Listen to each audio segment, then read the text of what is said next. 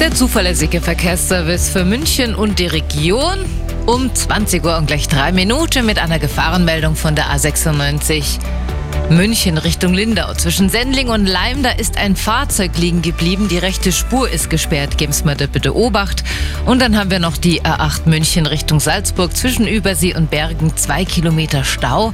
Da haben Sie einen Zeitverlust von 60 Minuten. Sind nur zwei Kilometer, aber irgendwas dauert da anscheinend recht lange. Also haben Sie mir da bitte Geduld. Ansonsten gilt natürlich allgemein, bitte überaus vorsichtig fahren. Es ist größtenteils unglaublich glatt auf den Straßen, dass wir das sicher ankommen. Und wir haben noch die aktuellsten Blitzer.